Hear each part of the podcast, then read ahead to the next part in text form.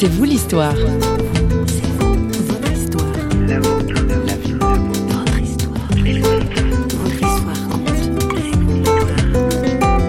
C'est un sujet qui est encore plus intime chez les femmes. C'est très difficile de trouver des femmes qui sont d'accord de parler de cette addiction, mais je pense qu'il y a beaucoup de femmes qui sont concernées par la pornographie. Bonjour et bienvenue dans un C'est vous l'histoire au féminin aujourd'hui. Yael Frey est notre invitée. Cette jeune mère de famille est l'épouse de Nicolas. Ils habitent en Suisse et animent ensemble des ateliers 90 jours pour abandonner la pornographie. L'addiction au porno est devenue un vrai problème de société accentué par l'omniprésence des images sur Internet et sur les smartphones. Ce que l'on sait peut-être moins, c'est que un tiers des consommateurs de pornographie sur Internet sont des femmes. Yael peut en témoigner, elle faisait partie de ces consommatrices.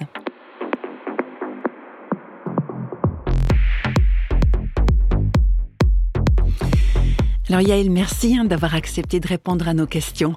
Le thème de la pornographie, vous l'abordez en couple au travers des ateliers 90 jours pour abandonner la pornographie. Nicolas, ton mari, a lui-même connu une addiction à la pornographie, toi aussi, mais le chemin qui vous a amené à cette dépendance, il n'est pas du tout le même.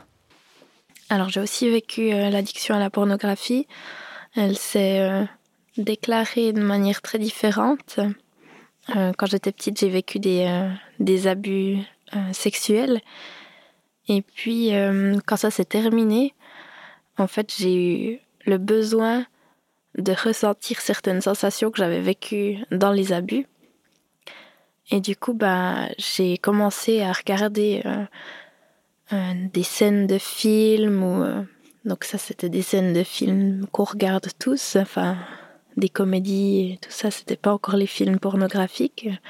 J'ai regardé des petites annonces dans des journaux, j'ai euh, fait ce genre de choses-là pour essayer d'assouvir un besoin. Et puis finalement, ben, Internet est entré euh, dans la maison. Et puis là, c'était tout de suite euh, plus accessible, plus facile. Et puis c'est là où j'ai plus découvert ce que c'était la pornographie. C'était par exemple des histoires ou des, euh, des vidéos, c'était ce genre de, de choses-là, c'est venu toujours plus accessible, toujours plus facile, mais du coup, ben, toujours plus difficile de s'en sortir aussi. Est-ce qu'en consommant de la pornographie, justement, c'était comme une façon, c'est peut-être un peu bizarre de dire les choses comme ça, mais est-ce que c'était un petit peu comme un médicament pour soigner quelque chose? Je pense que c'était le besoin de ressentir des sensations que j'avais pas voulu, euh, pas voulu ressentir dans les abus. Mais après, euh, après, je considérais plus ça comme un besoin, je considérais ça comme une addiction et puis euh, plus possible de s'en sortir en fait. Et puis, comme c'est souvent le cas, quand on est pris dans une addiction, on a du mal à, à en parler. Tu te sentais très seule avec ça? Bah, C'était quelque chose de très intime, c'est quelque chose que je cachais, que j'essayais de faire quand mes parents n'étaient pas là, ou voilà, je pouvais pas en parler. J'ai une fois essayé euh, d'en parler avec quelqu'un et puis c'était quelqu'un qui était mal à l'aise par rapport à ce que je lui ai partagé du coup j'ai un peu regretté et ça m'a encore plus enfoncé dans mon problème, dans, dans mon secret.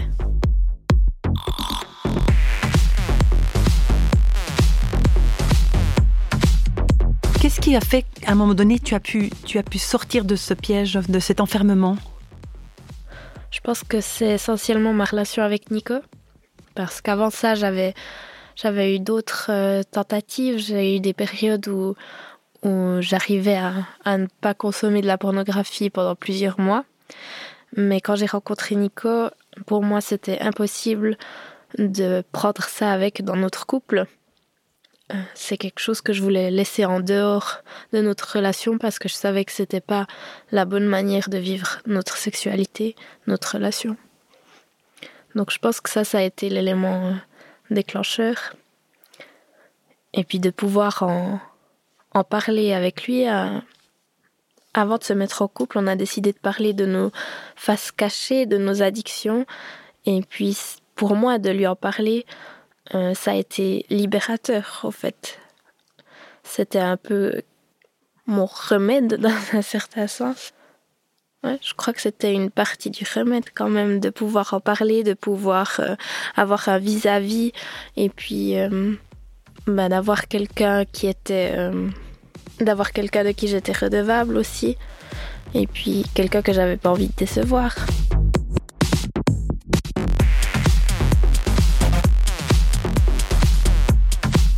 Alors Yael, euh, l'étymologie de ton prénom Yael, petite chèvre sauvage d'un côté, et puis on trouve aussi une autre étymologie, Dieu est Dieu, ou mhm. Seigneur Dieu.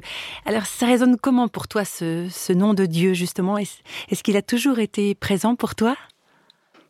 Oui, il a toujours été présent. Euh, très vite, je l'ai, euh, je l'ai accepté dans ma vie. Et puis, bah, j'ai un verset qui m'a toujours accompagné, comme quoi Dieu avait des projets pour ma vie, des projets de bonheur. Puis c'est quelque chose à quoi j'ai toujours pu m'accrocher, c'est quelque chose que j'ai toujours euh, décidé de croire et qui m'a permis aussi, je pense, de m'en sortir. Et puis Dieu est Dieu, pour moi, c'est une signification très importante parce que je pense que Dieu est au-dessus de chaque situation de ma vie, au-dessus de chaque... Euh, échec au-dessus de chaque victoire. Pour moi, c'est très important. These scars aren't pretty, but they're a part of me and will not ever fade away.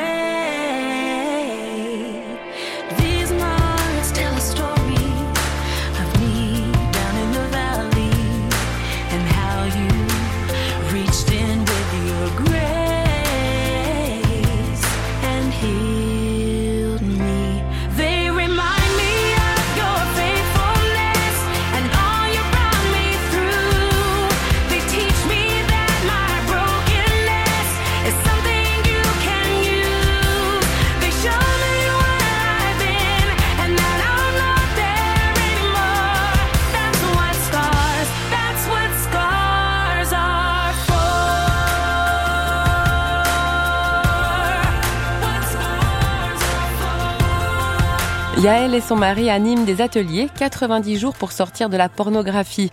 Pourquoi Yael considère-t-elle important de sortir de la pornographie? Ne peut-on pas consommer du porno comme ça, sans état d'âme? Nous avons posé la question. Il y en a qui pensent qu'on peut juste la consommer. Euh, je peux pas dire que je suis totalement contre parce que certains arrivent à en consommer avec modération, euh, avec un regard très très externe. Maintenant, pour moi, la pornographie, c'est une image très fausse de la sexualité. C'est très rare que quelqu'un regarde la pornographie euh, soft tout le temps.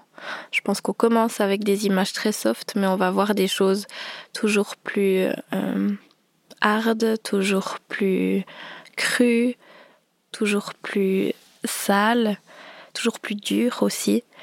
Et puis, euh, moi personnellement, j'ai regardé des images qui même maintenant me choque. Donc pour moi, c'est clairement quelque chose euh, qui est faussé.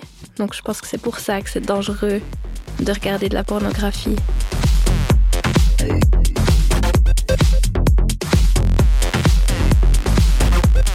Dans, tout le phénomène de se sortir d'une addiction, le phénomène tout à fait normal de, de replonger parfois. Est-ce que ça a été le cas? Moi, j'ai eu beaucoup de fois où, j'ai eu l'impression que j'étais sortie de la pornographie et puis finalement je retombais dedans quelques mois après. Euh, je pense pas pour autant que, c'était un échec, mais je pense que j'apprenais à m'en sortir toujours mieux. Euh, maintenant, depuis que j'ai plus de problèmes avec la pornographie, j'ai quand même eu des rechutes. Euh, je pense que certaines fois, je me suis dit que c'était grave et je pense que ça m'a découragée. Il y a eu des fois où je me suis dit, bon, bah, finalement, j'arrête tout et puis simplement j'y retourne comme avant. Mais euh, une fois que j'ai eu envie de me battre aussi pour mon couple, j'ai vécu mes rechutes différemment parce que j'y en parlais.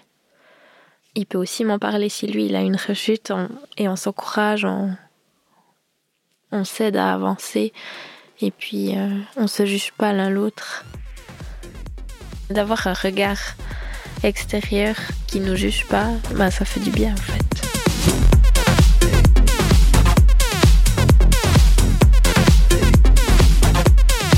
Une communication libre est vraie au sein du couple. Yael et son mari apprennent petit à petit à vivre cette qualité de relation. Gérer l'imagination et les souvenirs qui ont été marqués par la consommation de pornographie fait également partie de leur apprentissage. Je pense qu'il y a des images dont je me rappelle encore. Mais je crois que Dieu a fait un bon nettoyage quand même. Je pense qu'il y a comme un, comme un voile maintenant avec les images que, desquelles je me souviens, dans le sens que elle me touche plus ou elle, elle porte plus atteinte, par exemple, à notre euh, vie commune avec Nico.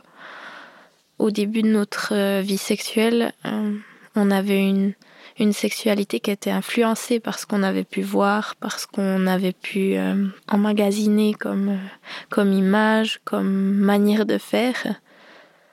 Et puis on a clairement dû apprendre à vivre une sexualité scène où les images qu'on a pu voir n'avaient pas une influence sur ce qu'on faisait ou sur ce qu'on vivait. Mais c'est quelque chose où ben ouais, Dieu a dû travailler nos cœurs, Dieu a dû travailler nos. Ouais, Dieu a dû travailler nos souvenirs. Chez nous, ça a eu une très grande influence, au fait, au début de notre couple. La parole a eu un grand impact.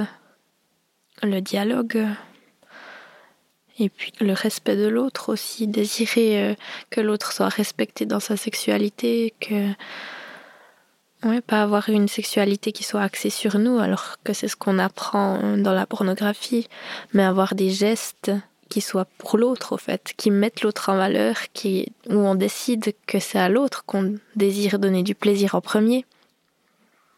C'est pas notre propre satisfaction qui est importante, mais euh, le fait de de vivre quelque chose ensemble, de vivre quelque chose qui fasse plaisir à l'autre, où l'autre se sent aimé.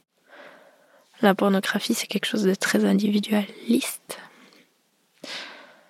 Quelque chose où on cherche à assouvir un désir égoïste et immédiat, alors que la sexualité, c'est un échange, c'est quelque chose qu'on vit ensemble et qu'on développe, qui prend du temps.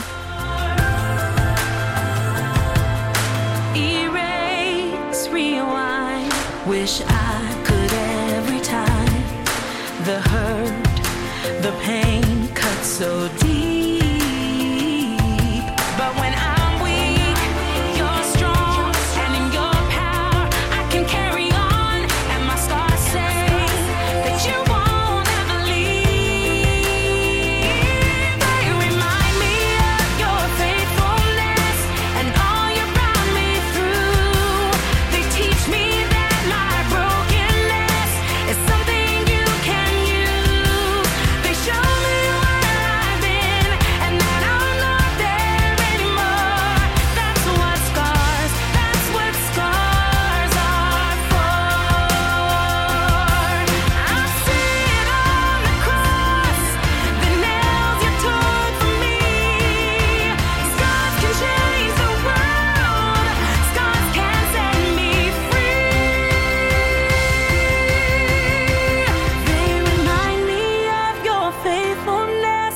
and all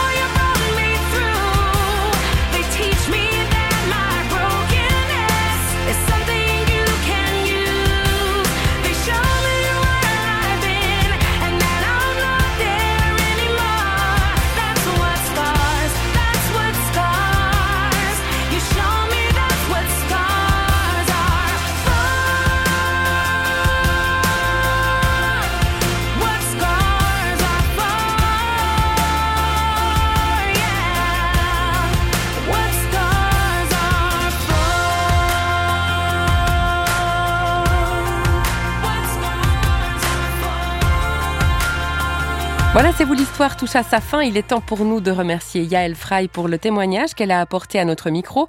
Pour plus de renseignements sur les ateliers 90 jours pour abandonner la pornographie que Yael anime avec son mari, eh bien, allez consulter le site innocence.ch. Et pour entendre à nouveau son témoignage, eh bien, rendez-vous sur notre site parole.fm. Quant à nous, on se retrouve très bientôt pour un prochain C'est vous l'histoire. Bye bye!